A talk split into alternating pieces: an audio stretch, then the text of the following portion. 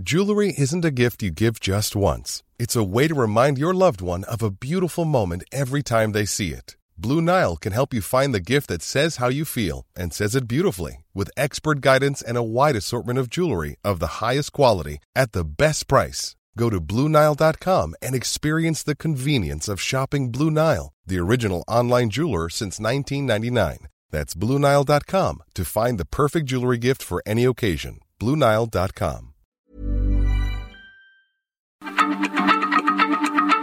Heraldo Radio, la H se lee, se comparte, se ve y ahora también se escucha.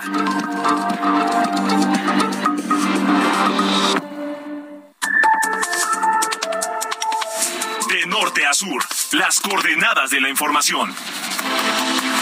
Con Alejandro Cacho.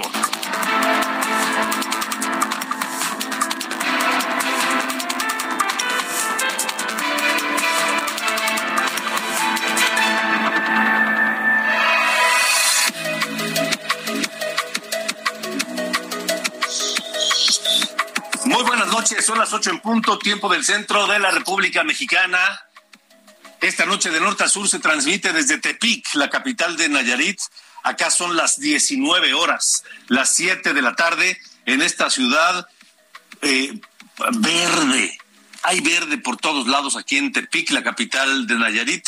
Hay, hay mucha humedad, hay un día nublado, lluvioso, eh, muy agradable y pacífico, sobre todo en la capital Nayarita. Yo soy Alejandro Cacho y desde Tepic, Nayarit, Saludo a quienes nos escuchan a través de la cadena nacional de Heraldo Radio en toda la República Mexicana, pero también más allá de nuestras fronteras. Un abrazo fuerte para todos ustedes y gracias por acompañarnos en esta noche de martes, martes 20 de septiembre de 2022.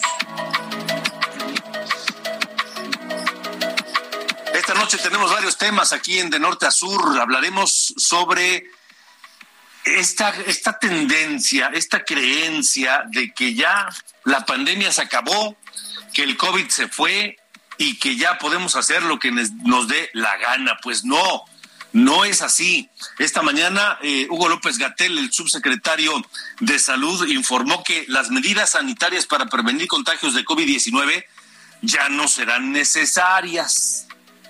Dice que nunca fueron obligatorias, pero dice que pues eh, contrario a lo planeado por los gobiernos estatales, por ejemplo, el uso de cubrebocas nunca fue obligatorio por parte de la federación. Ya sabemos, mire, Hugo López Gatel no se va a salir jamás de su retórica, de su discurso, de su eh, idea de que es más importante la ideología y defender lo que piensa el presidente es más importante que defender la salud de los mexicanos, que para eso está ahí, por cierto, Hugo López Gatel, pero ¿es recomendable dejar de usar el cubrebocas en estos momentos? Esta noche platicaré con Carlo, Carol Perlman, ella es química farmacéutica, bióloga y divulgadora de ciencia, sobre si debemos dejar de usar el cubrebocas, ya se acabó la pandemia. Eso y más esta noche aquí de Norte a Sur. También ¿Qué tan viable es la propuesta del presidente López Obrador de promover una tregua de cinco años entre Rusia y Ucrania para detener los ataques y los impactos económicos que ha causado esto en todo el mundo. Así lo dijo en su discurso de la tarde, el 16 de septiembre. Platicar esta noche con la doctora Beata Vogna. Ella, es internacionalista, profesora de Relaciones Internacionales del TEC de Monterrey, y ella fue embajadora de Polonia en México, y la doctora Vogna nos dará su punto de vista. Nuevo León, en Nuevo León se suspendió la vacunación transfronteriza. Esto luego de que un convoy con personas que iban a vacunarse a la frontera quedó atrapado en medio de un enfrentamiento entre autoridades, entre, entre, entre, entre fuerzas de seguridad y civiles armados. Una persona, una persona murió. Le tendremos el reporte esta noche aquí de norte a sur.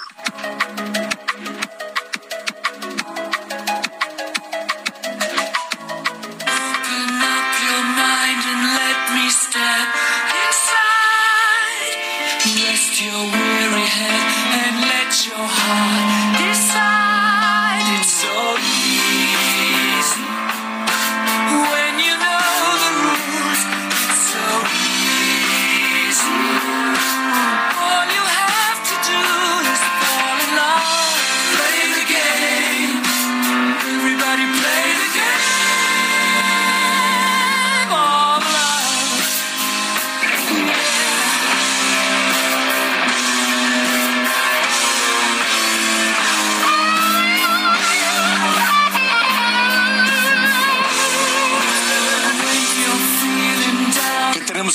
Esta noche de martes?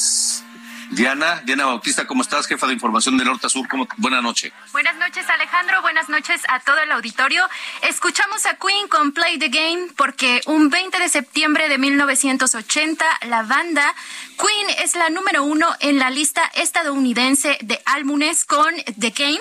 Este álbum fue el primero y el único disco en ser número uno en los Estados Unidos, que es pues un gran mérito para, para una agrupación que está fuera de, de ese país.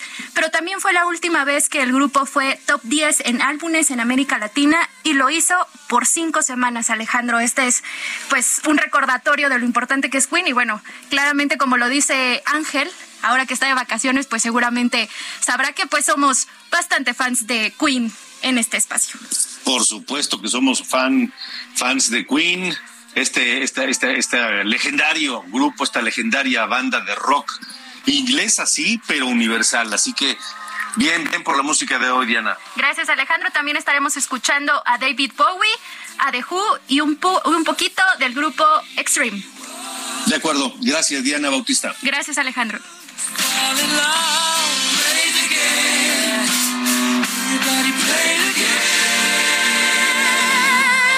De norte a sur, con Alejandro Cacho.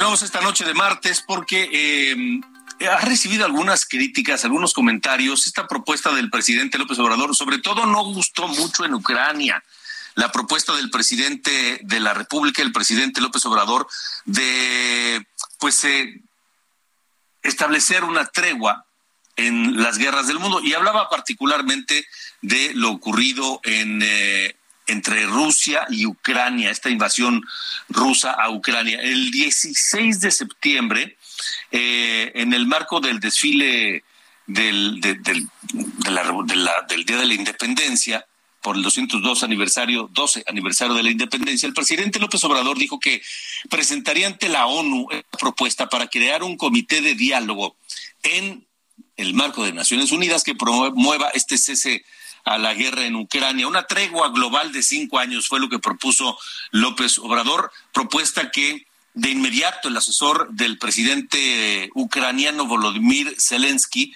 calificó como un plan ruso para renovar las reservas antes de su próxima ofensiva. Luego de esta respuesta, López Obrador aseguró que pues este se, se, distorsionó su propuesta, así lo dijo en la conferencia de prensa en Palacio Nacional. No se conoce bien la propuesta. Ayer hasta repetí lo que propusimos para que se difunda más. Y quienes vieron, pero pues son sectarios o están este, a favor de una de las partes, pues lo que hicieron fue distorsionar el sentido de la propuesta, que es buscar la paz, y me pusieron del lado de Rusia. Entonces, de manera muy vulgar, se descalifica una vulgaridad mental y el presidente de la República vuelve a abrir sin ninguna necesidad otro frente, ahora con un frente contra Ucrania, que en esta historia pues, es la víctima. Ucrania es la víctima de la invasión rusa. Y el presidente, yo quiero preguntar, ¿qué necesidad tiene de pelearse con Ucrania y llamarlos vulgares, por opinar en torno de esta propuesta. Y dice el presidente, me colocan del lado de Rusia.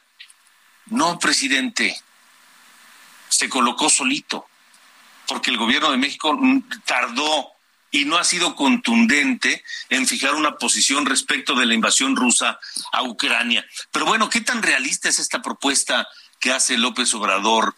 ¿Por qué fue tomada de esa manera por el gobierno ucraniano. Esta noche está con nosotros la doctora Beata Boina, es eh, profesora de Relaciones Internacionales del TEC de Monterrey, es, eh, em, ella fue embajadora de Polonia en México, es una analista internacional muy reconocida eh, en México y fuera de México también. Así que, doctora Beata, gracias por estar con nosotros. Buenas noches.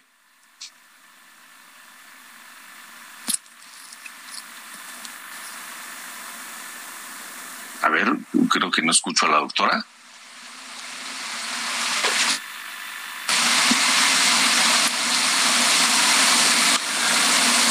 no, no, no escucho a la doctora Beata Boina. Este, en un momento más espero tener la comunicación eh, con ella. Doctora Beata Boina, gracias por estar aquí. Buenas noches.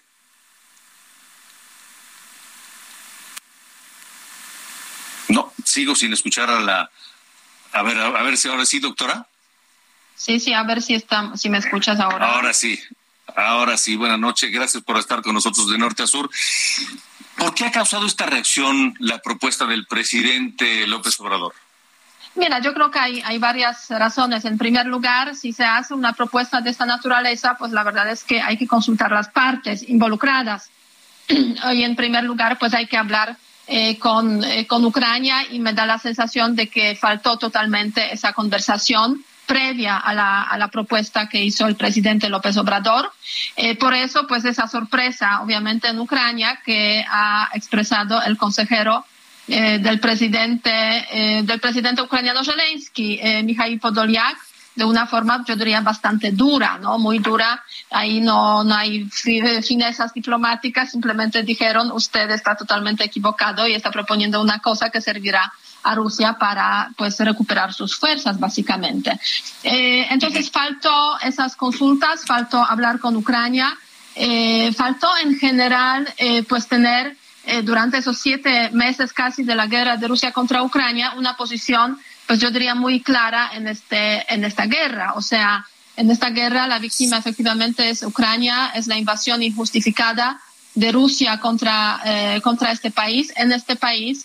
Y durante esos meses hemos escuchado en muchas ocasiones las declaraciones del presidente y de los miembros de su, de su gabinete, pues bastante ambiguas acerca del tema, justificando básicamente eh, a Rusia en su, en su actuación, por una parte como mucho reprobando esa invasión, porque eso fue la palabra que usó el presidente el 16 de septiembre, es reprobable la invasión, pero no la condenó, de hecho, eh, y pues situando a Ucrania del otro lado, pues eh, así como que sin eh, expresar con claridad, yo diría, esa Em, eh, pues eh, esa realidad que está viviendo este, este país. Y eso es lo que, lo que no les gustó a los ucranianos, que desde hace meses pues obviamente están viendo lo que está pasando aquí en, México. Además, la representante del gobierno, del presidente de Ucrania aquí en México, la embajadora ucraniana, pues la verdad es que el presidente se burló de ella en febrero más o menos, a raíz de una controversia por ahí que la embajada tuvo con un periodista mexicano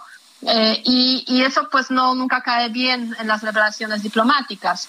Entonces todo eso pues hace que la respuesta de Ucrania pues es como la vimos, ¿no? O sea, eh, la propuesta mexicana pues es una propuesta que básicamente eh, sirve a, a, Rusia.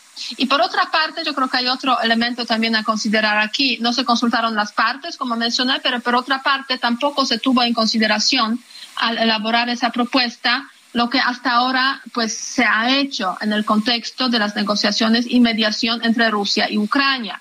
Y aquí me gustaría destacar o recordar, mejor dicho, que el presidente mexicano propone creación de un comité compuesto por tres personalidades. Antonio Guterres, secretario general de la OTAN, primer ministro de la India, Narendra Modi, y el Papa Francisco un comité que debería estar a cargo precisamente de esas negociaciones y, y de esa, eh, digamos, implementación de esa tregua de cinco años en las relaciones, en la guerra entre Rusia y Ucrania y en general en el mundo para todos los conflictos.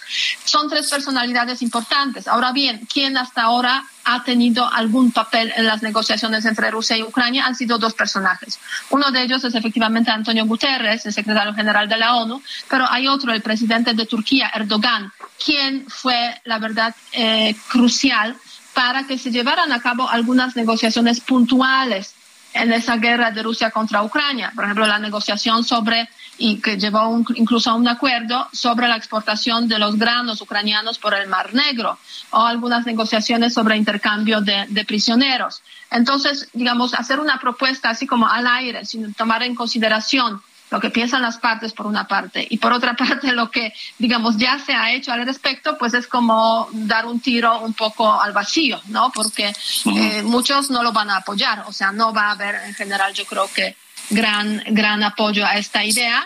y finalmente, ¿quién la va a presentar? No el presidente de México, la va a presentar en la Asamblea General de las Naciones Unidas esta semana el canciller, secretario, el secretario de Relaciones Exteriores, o sea, el nivel, a decir, un poco más bajo de lo habitual para participar eh, o para hacer presentación de ese tipo de propuesta.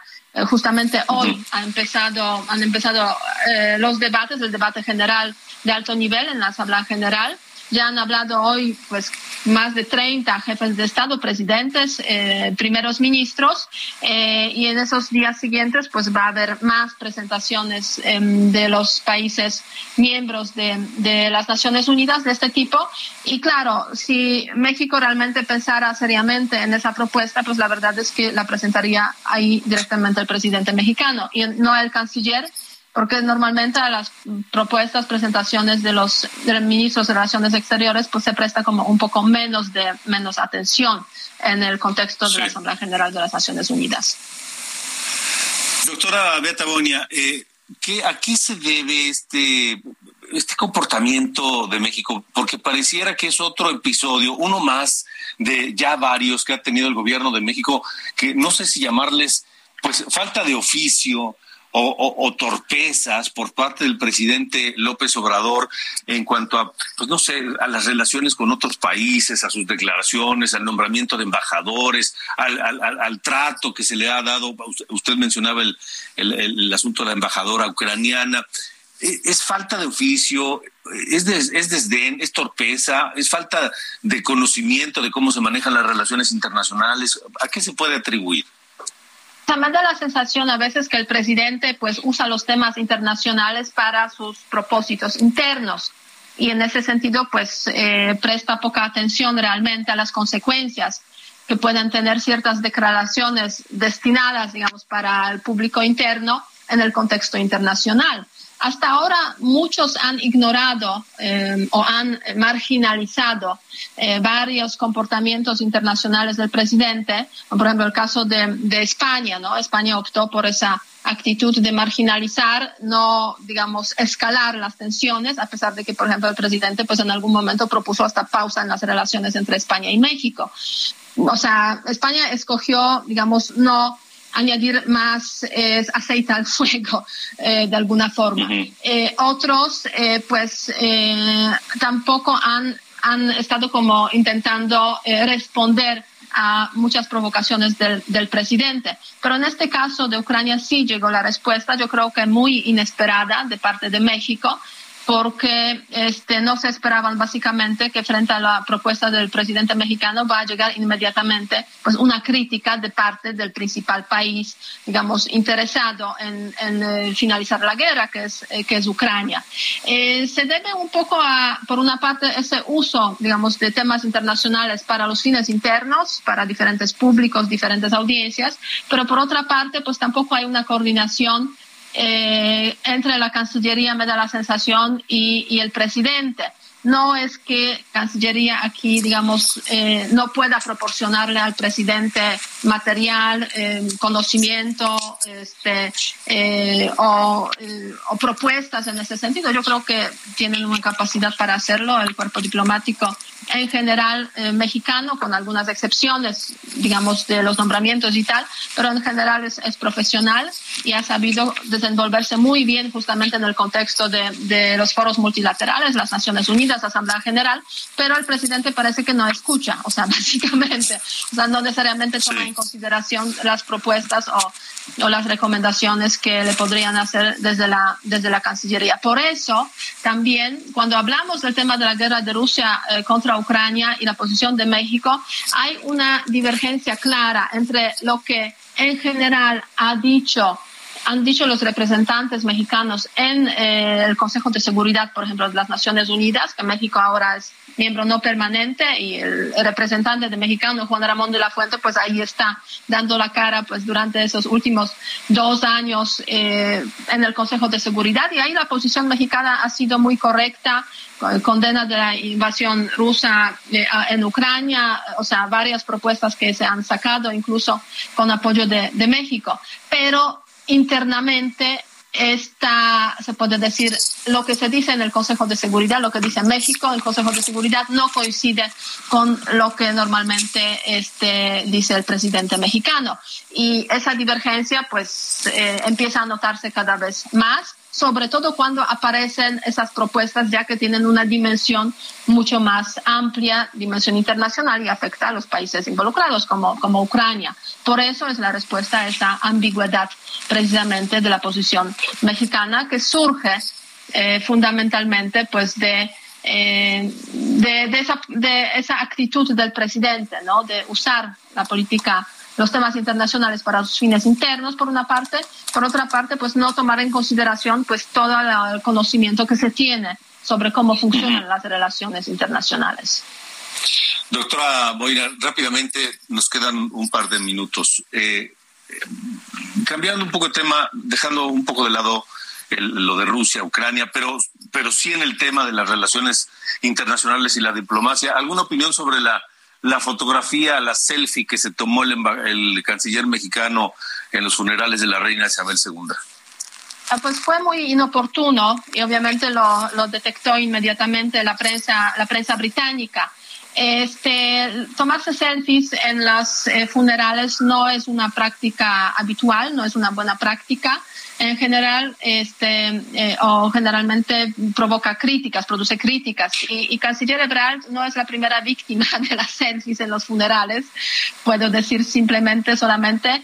Este, yo me acuerdo mm, en 2000, eh, fue en 2000, eh, ¿qué año? 2014, 15 quizás, bueno, habría que revisar la fecha, pero el funeral de Nelson Mandela Ahí el eh, presidente de Estados Unidos, Barack Obama, se tomó una selfie también con la primera ministra de Dinamarca, estuvo sentado al lado de ella y con Michelle Obama al lado y eso sí le generó muchísima crítica también. Y el enfado además de su esposa, porque era, se puede decir, con la primera ministra.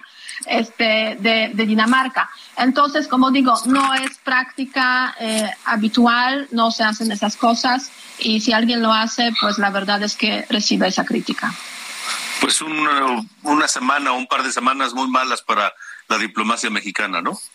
La verdad es que sí, eh, sí, o sea, los temas internacionales últimamente pues están muy presentes, se puede decir, en el debate aquí en México y, para la diplomacia mexicana sí eh, son momentos, yo diría, difíciles, que hay que dar la cara, obviamente. Y, después de la propuesta del presidente mexicano, eh, pues empieza a salir el tema de que pues no se consultó a nadie, entonces ahí va al socorro el canciller, pues van diciendo que van a afinar los detalles con Rusia y Ucrania por ahí este, dicen que ya se, ya se envió la nota a, a la India, al secretario general y este, al Vaticano. Entonces, fin, es como un poco eh, esos parches que ya se rompió, digamos, la cosa, pero hay que parcharla un poco, ¿no? Entonces, sí, en ese sentido, sí. Más también la reacción, digamos, a, em, al funeral de la, de la reina, que en principio el presidente, pues, inmediata, inmediatamente respondió con condolencias, eh, pero, o sea, ¿quién se fue primero a firmar las condolencias? Pues la subsecretaria, ¿no? Eh, o sea, un nivel pues demasiado bajo. Después sí, eh, algunos días después llegó el canciller, algunos días después también o la secretaria de Economía y etcétera, etcétera. O sea, como que yendo así como que con dificultades en este en este contexto, ¿no? Entonces sí, temas difíciles y esta semana pues el canciller va a presentar la propuesta en la Asamblea General este, no sé si va a ser este jueves, este viernes, a ver qué pasa ahí, cuál va a ser la, reacción. Pero no creo que va a despegar ese, ese tema mucho. De acuerdo. Doctora Beata Boina, gracias por haber estado con nosotros. Un gusto siempre. Muchísimas gracias y, buenas noches. Hasta luego. Hasta luego. Buenas noches. Son las eh, ocho de la noche con 24 minutos, siete con 24 en el tiempo del Pacífico. Estamos transmitiendo esta noche de norte a sur desde Tepic, la capital de Nayarit. Y en la parte musical del programa, antes de irnos a corte, le digo que el 20 de septiembre de 1978, el álbum de The Who, llamado Who Are You, se convierte en un álbum de oro de esta banda icónica del rock inglés. Esta noche, para ir a corte, escuchamos a The Who.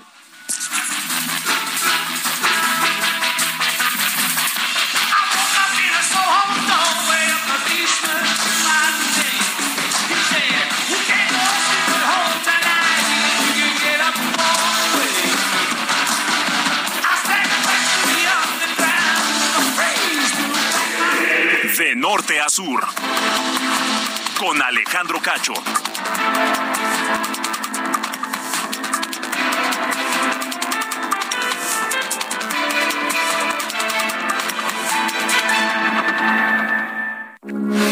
Heraldo Radio, con la H que sí suena y ahora también se escucha.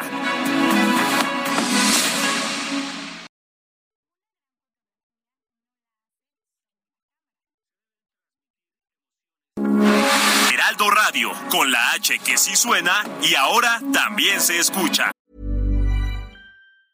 Hey, it's Ryan Reynolds and I'm here with Keith, co-star of my upcoming film If, only in theaters May 17th. Do you want to tell people the big news? All right, I'll do it. Sign up now and you'll get unlimited for $15 a month in six months of Paramount Plus Essential Plan on us. Mintmobile.com slash switch. Upfront payment of $45 equivalent to $15 per month. Unlimited over 40 gigabytes per month. Face lower speeds. Videos at 480p. Active Mint customers by 531.24 get six months of Paramount Plus Essential Plan. Auto renews after six months. Offer ends May 31st, 2024. Separate Paramount Plus registration required. Terms and conditions apply if rated PG.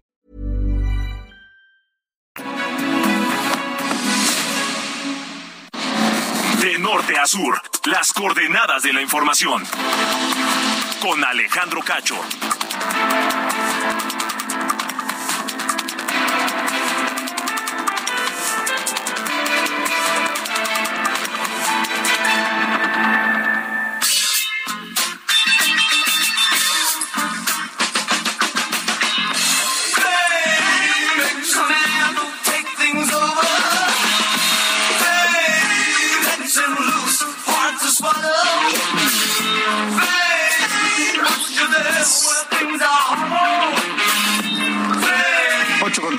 8 de la noche, 30 minutos, tiempo del centro de la República Mexicana. Esta noche estamos transmitiendo de norte a sur desde Tepic, la capital de Nayarit. Acá son las 7:30 de la tarde y volvemos con este éxito, el primer número uno de la lista de Billboard que obtuvo David Bowie.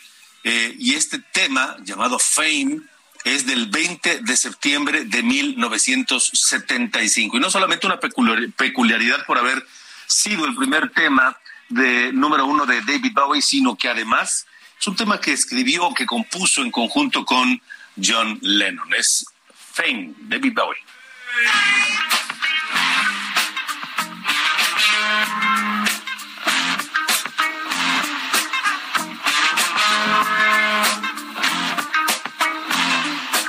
De norte a sur, con Alejandro Cacho.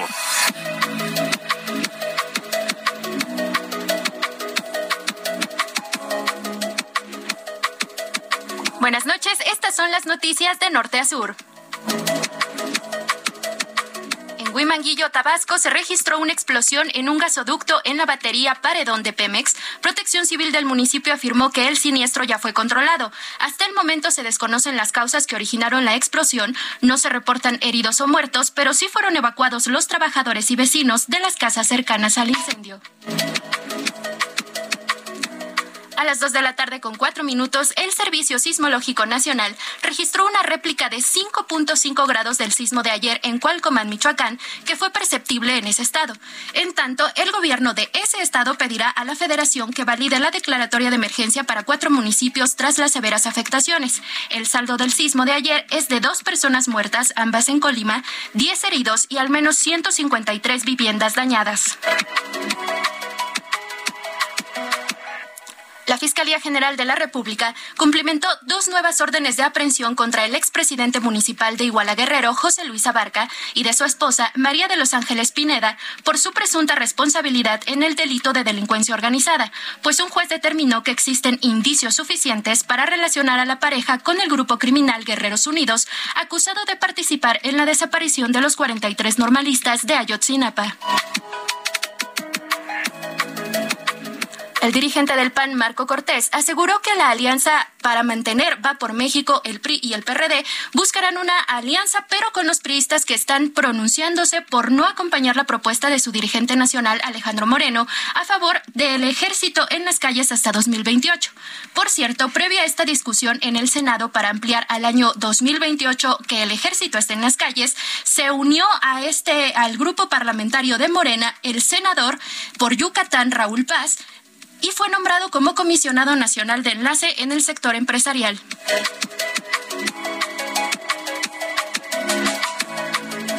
La Secretaría de Salud informó que hasta ayer en México se han confirmado 1.367 contagios de viruela símica en 30 estados y se analizan dos defunciones de personas que presentaron lesiones compatibles a la viruela del mono para dictaminar si los fallecimientos fueron provocados por esta enfermedad. Finalmente, se instaló la Junta de Gobierno del órgano público descentralizado Servicios de Salud del Instituto Mexicano del Seguro Social para el Bienestar. Este acto realizado en la sala del Consejo Técnico del IMSS fue encabezado por el presidente de la Junta de Gobierno y director general del IMSS, Zoe Robledo, y acudió el secretario de Salud, Jorge Alcocer, la secretaria del Trabajo, Luisa María Alcalde, la del Bienestar, Ariadna Montiel, los subsecretarios de Salud, Hugo López Gatel, entre otros. Bautista y estas fueron las noticias de Norte a Sur.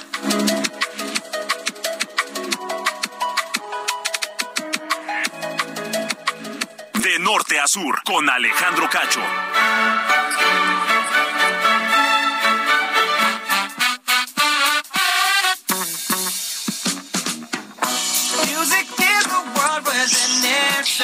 Sir Carlos Allende, ilustre caballero, ¿cómo dice que le va? Todo en perfecto orden, mi estimado señor Don Cacho.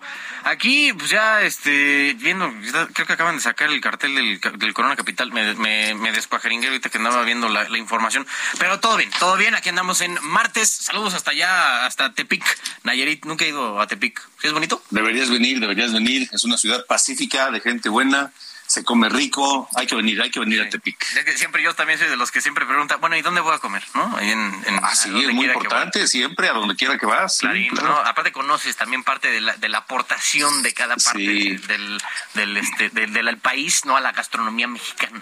Acá se comen buenos mariscos. Sí, pues es, es un estado costero, ¿no? Me, me imaginaría que ese es el, el asunto. Pero, bueno, señor Don Cacho. El día de hoy nos aqueja una eh, propuesta que ha pululado por el eh, ambiente político desde hace varios años. En voz del Partido Verde, específicamente Ricardo Gallardo, gobernador de San Luis Potosí. Ayer el señor tuvo a bien eh, comentar que le iba a pedir al Congreso de su estado que eh, autorizara la pena de muerte para feminicidas y castración para violadores.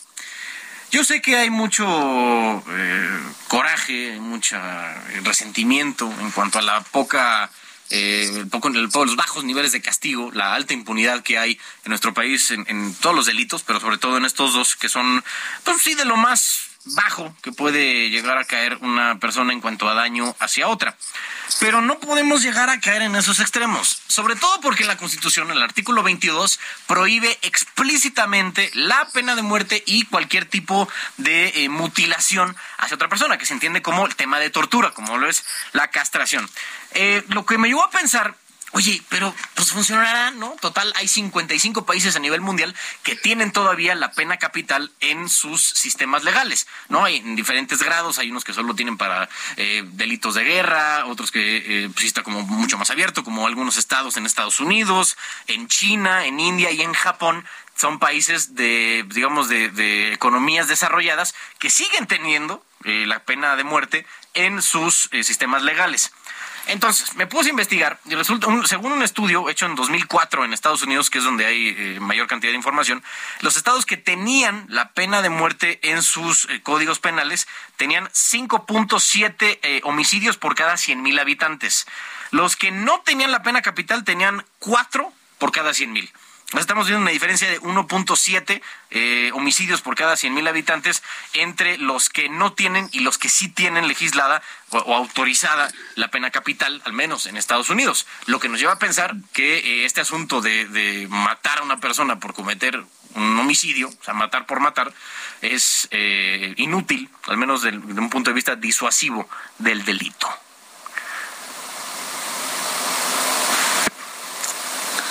Estoy escuchando con atención. No sabía que Japón tenía eh, contemplada la pena de muerte. Sí, sí, también. Digo, es, es, no es tan amplio, ¿no? Como en Estados Unidos, que lo tiene así como para delitos, pues, igual como homicidio, eh, eh, creo que es abuso sexual de menores, dependiendo del estado. Porque Texas, la neta es que se vuela la barda. O sea, desde 1976, cuando fue levantada la moratoria por la eh, Suprema Corte, ha matado, bueno, ejecutado a 575 personas.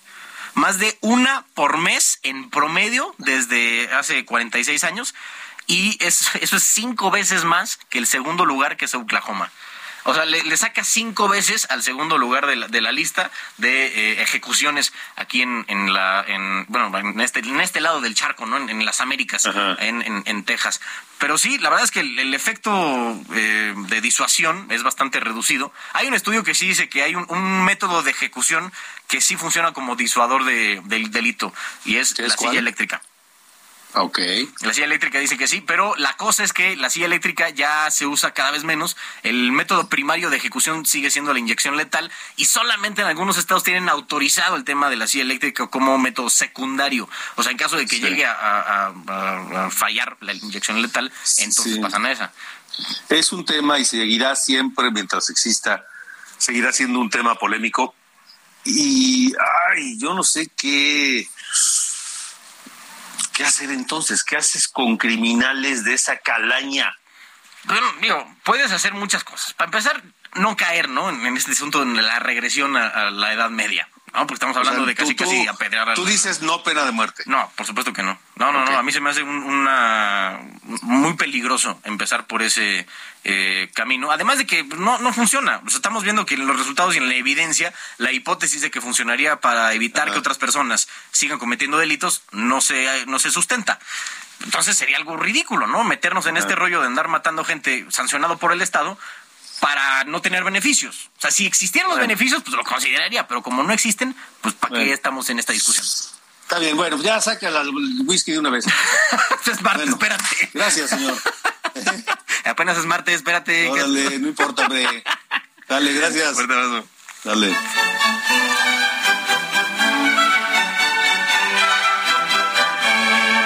De norte a sur, con Alejandro Cacho.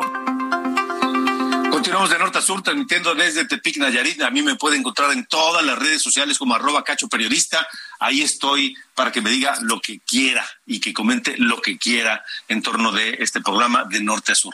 Agradezco esta noche a Carol Perelman, eh, divulgadora de ciencia, química, farmacéutica, bióloga, una, una mujer que ha estado muy atenta y que ha ayudado mucho pues a mucha gente en torno de eh, la pandemia, lo que se ha hecho, cómo se ha hecho y lo que debemos hacer, etcétera, etcétera, etcétera. Y, eh, le hemos pedido platicar con nosotros esta noche aquí de norte a sur por las la, la declaración, una, una más una más de Hugo López Gatel, que él ya, sin decirlo con todas sus palabras, con todas sus letras, ya habla de la nueva normalidad y que ya no son necesarias las medidas para prevenir contagios y que claro, nunca fue obligatorio el cubrebocas, aunque en algunos estados se haya eh, eh, impuesto el uso del cubrebocas. Esto es parte de lo que dijo hoy López Gatel una y otra vez especificamos que en México no íbamos a acudir a medidas de fuerza, a hacer obligatorio para las personas el cumplir determinadas acciones. No lo es la vacuna, no es obligatoria, aunque recomendamos muchísimo que la gente se vacune, no lo es el cubrebocas, pero el gobierno federal de México nunca lo declaró obligatorio, por lo tanto no tenemos que declarar que deje de ser obligatorio porque nunca lo fue. Lo hemos recomendado. Más allá de la retórica de López Gatel, ¿cuál es la realidad? ¿Ya se acabó la pandemia? ¿Ya debemos olvidarnos de las medidas preventivas? Carol Perelman, te saludo, gracias por estar con nosotros. Buenas noches. Muy buenas noches, Alejandro, y gracias por el espacio. Bueno, pues no, no hemos terminado, aunque sí estamos en un punto muy bueno de la pandemia. Eso sí, justamente hace cinco días Tedros Adhanom de la Organización Mundial de la Salud lo dijo, dijo, estamos en el mejor momento hasta ahora y posiblemente ya llegando a una etapa más final, pero también dijo que para lograrlo tenemos que seguir con varias acciones, tenemos que seguir vacunando, tenemos que seguir haciendo pruebas, tenemos que monitorear las aguas residuales, fortalecer a los sistemas de salud, mejorar la ventilación, tener acceso a los antivirales, tener los tratamientos contra el long COVID. O sea, no es nada más terminar por terminar. Y sobre el uso de cubrebocas, digo, no sé tú, pero para mí ha sido mi mejor aliado durante la pandemia y yo le agradezco al uso de cubrebocas y a esta gran herramienta de tan bajo costo y tan alto beneficio, el que posiblemente muchos seguimos aquí gracias gracias a él, ¿no? Entonces, sin duda es una lástima que se politice una herramienta tan, tan útil eh, como ha sido el cubrebocas. Sí, yo, yo seguramente no sé si es a lo que te refieras, eh, Carol, eh, pero a mí es mi experiencia y yo creo que es la experiencia de millones de personas en este país y en el mundo entero. Utilizar cubrebocas durante este tiempo de pandemia redujo de manera muy importante el contagio de otras enfermedades, de gripes simples, de influenza, de infecciones este, de otro tipo de las vías respiratorias. Así es, Alejandro. Y justamente los números que tenemos, por ejemplo, para la influenza, que la Organización Mundial de la Salud tiene una página dedicada a la influenza, prácticamente no hubo circulación de influenza en el 2020 y en el 2021 y ahora ya estamos viendo un incremento porque, bueno, hemos dejado en muchos países de utilizar el cubrebocas y debiera de ser una llamada de atención también para nosotros. Ahorita estamos en una especie de tregua por la pandemia, vemos bajos contagios en el país, pero bueno, posiblemente hacia otoño-invierno veamos un incremento en la circulación, no nada más de COVID, sino también de otras enfermedades de propagación por vía aérea, como influenza, este virus respiratorio sincicial, las gripas, pero también, por ejemplo, las personas con asma han declarado que han tenido menos ataques por asma gracias al uso de cubrebocas. Entonces, bueno, así dejarlo así nada más no se me hace este una acción. Lo bueno es que los mexicanos, a pesar de que ha sido o no ha sido esta retórica de que si el uso obligatorio o no, incluso que se recomendó muy tarde y justamente la comisión de The Lancet, de la revista The Lancet, lo ha visto como una de las fallas más importantes por muchos organismos, gobiernos y asociaciones del mundo, que la recomendación del uso generalizado de cubrebocas fue tardío en la pandemia. Entonces sí fue una de las fallas más importantes de la pandemia, pero sí lo que sí hemos visto es que no nada más ha disminuido los casos, también el cubrebocas hace que baje nuestra carga viral y en caso de contagiarnos, eh, sea menos el virus que nos contagia, eso nos lleva también a infecciones mucho menos graves y posiblemente a disminuir el riesgo de tener long COVID. Además de que, bueno, mientras no mejoremos los sistemas de ventilación en nuestros espacios cerrados, colegios, transportes, oficinas, etcétera, bueno, pues habrá que utilizar este tipo de medidas para reducir nuestros contagios, especialmente a las personas vulnerables, las personas que aún con los refuerzos de las vacunas tienen riesgo de complicaciones, de hospitalizaciones y muerte por COVID por tener diferentes comorbilidades o situaciones como inmunodepresiones o ser mayores de edad, ¿no? Entonces, pues no hay que satanizarlo. Y lo bueno es de que los mexicanos sí lo usamos. O sea, todavía las gráficas que te publicaba la Universidad de Washington por ahí del mes de abril indicaba que hasta el 80% de los mexicanos usaba cubrebocas. Ahora, desgraciadamente, andamos como en un 60%. Y sí las curvas de las posibilidades hacia los próximos meses, sí, del número de contagios, pues sí depende precisamente del uso de cubrebocas, porque, bueno, pues sí sabemos que, que, que lo que hacen es evitar la transmisión junto con todas las medidas que ya conocemos. Ahora, el cubrebocas es una medida muy importante, pero hay otras, ¿no? La ventilación, evitar eh, aglomeraciones, en fin, hay otras medidas que, que podemos seguir eh, tomando eh, para evitar eh, la propagación. Es que perdemos de vista que el virus no se va a ir, el virus no va a desaparecer. Y lo importante es evitar contagios, el mayor número de contagios, porque entre más contagios haya, más posibilidades hay de mutaciones, ¿no? Claro, y también entre más contagios haya, puede haber pues mayor incidencia de long COVID, de estas secuelas de COVID, y además pues podemos contagiar a alguien vulnerable que no necesariamente le vaya tan bien como nosotros. Claro que el estar vacunados nos ha ayudado a disminuir las curvas de hospitalizaciones y muerte por COVID y por eso podemos ya empezar a hablar de un cambio en la etapa de la pandemia, porque ya están desacopladas estas curvas, ya no estamos viendo esta, estas saturaciones hospitalarias, todo esto es gracias a la vacunación pero cuando hablamos de contagios, tenemos que tener un comportamiento que se llama prosocial, Alejandro, donde, donde los seres humanos tengamos la capacidad de beneficiar a los demás sin esperar nada a cambio y dejar de ser egoístas. A veces nos protegemos con el cubrebocas a nosotros, pero también protegemos a los demás de nosotros. Entonces, bueno, que no se nos olvide todas estas acciones tan importantes que nos han llevado al día de hoy y pues tenerlo siempre. Yo siempre llevo conmigo en mi bolsa mi cubrebocas, depende del entorno, claro que si estoy sola en un espacio abierto, pues no lo utilizo, pero si estoy con más gente, pues sí, claro, y si está mal ventilado, pues más, y si además estoy con gente mayor, pues más. ¿No? Entonces, bueno, creo que ya todos tenemos un poquito esta, pues, capacidad de medir el riesgo, también conocer nuestro riesgo personal e ir ajustando nuestras medidas, pero pues el cubrebocas ha sido nuestro aliado, sí o sí, y bueno, pues debiéramos de seguir usando y tenerlo a la mano, no sabemos cómo venga el invierno. De acuerdo. Entonces, si vas al transporte público, usa cubrebocas. Si vas a una junta, usa cubrebocas. Si vas al, colegio de tus hijos y, hay una junta, insisto, usa cubrebocas. En fin, no pasa nada. Es muy barato, no nos quita nada y sí nos puede ayudar y nos ha ayudado mucho, ¿no? Pues sí, y nos vemos bien, ¿eh? Nos vemos responsables, nos vemos que nos queremos nuestra salud. Finalmente, el cubrebocas no es un tema de libertades, más bien es un derecho de salud. ¿No? Es, tener el derecho de, estar saludables, como bien dices, bajó la influenza, bajaron muchas enfermedades cuando usábamos cubrebocas, ¿no? Sí, sí, sí, sí. Carol, Carol Perelman, gracias por haber estado aquí. Un abrazo, Alejandro, saludos. Igualmente, buenas noches. Ocho 8 con 49. De norte a sur, con Alejandro Cacho. Bueno, vamos a Nuevo León porque allá se suspendió la vacunación transfronteriza luego de que un convoy donde iba gente a la frontera a vacunarse quedó atrapada en el fuego cruzado en un enfrentamiento. Eh, Misael Dávila, corresponsal de Heraldo Media Group allá en Nuevo León, nos tiene el reporte. Misael, ¿qué fue lo que pasó? Buenas noches.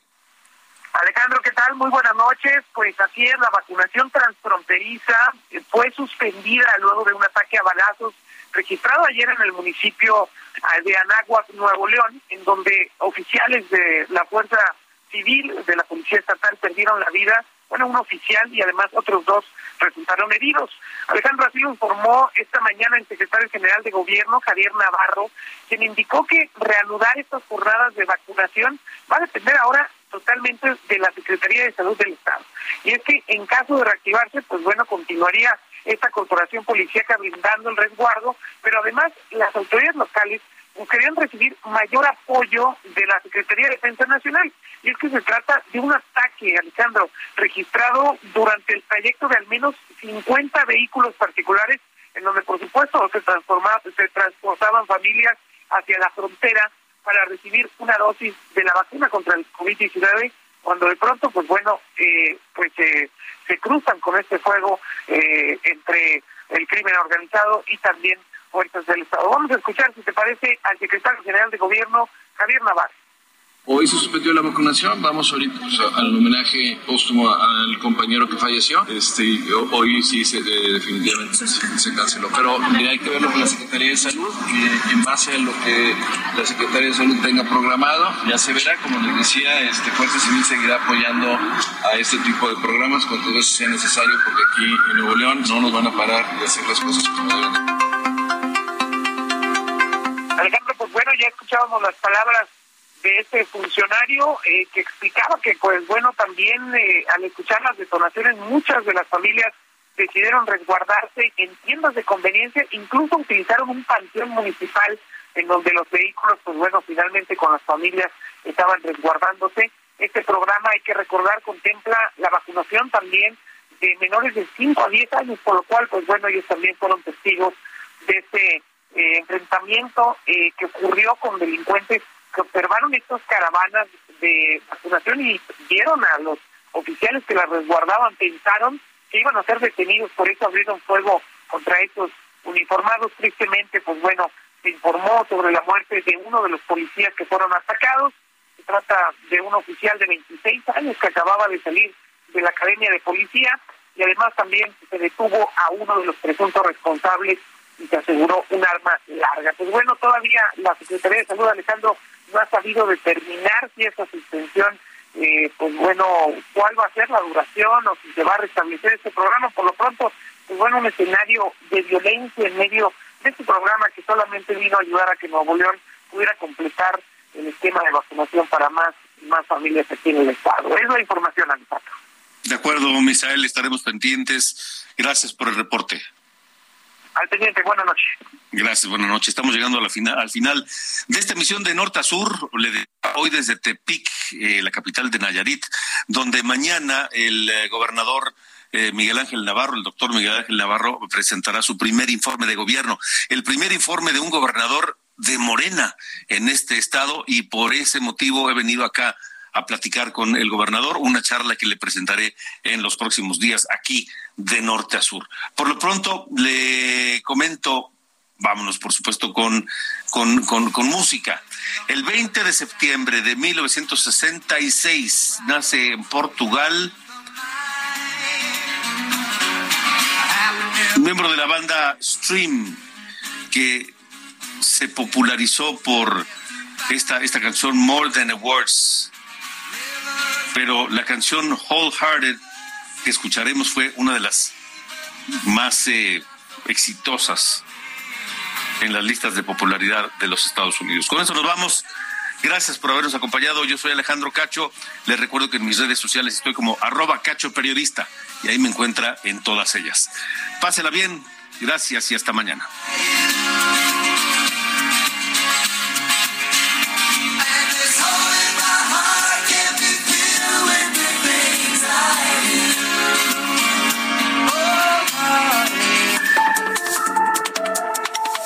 Esto fue De Norte a Sur, las coordenadas de la información. Con Alejandro Cacho.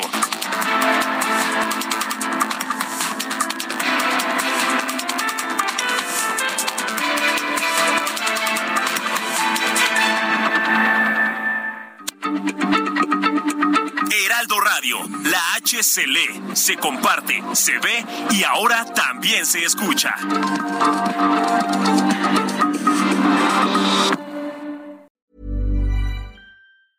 Planning for your next trip? Elevate your travel style with Quince. Quince has all the jet setting essentials you'll want for your next getaway, like European linen, premium luggage options, buttery soft Italian leather bags, and so much more. And it's all priced at 50 to 80% less than similar brands. Plus, Quince only works with factories that use safe and ethical manufacturing practices. Pack your bags with high-quality essentials you'll be wearing for vacations to come with Quince. Go to quince.com slash trip for free shipping and 365-day returns.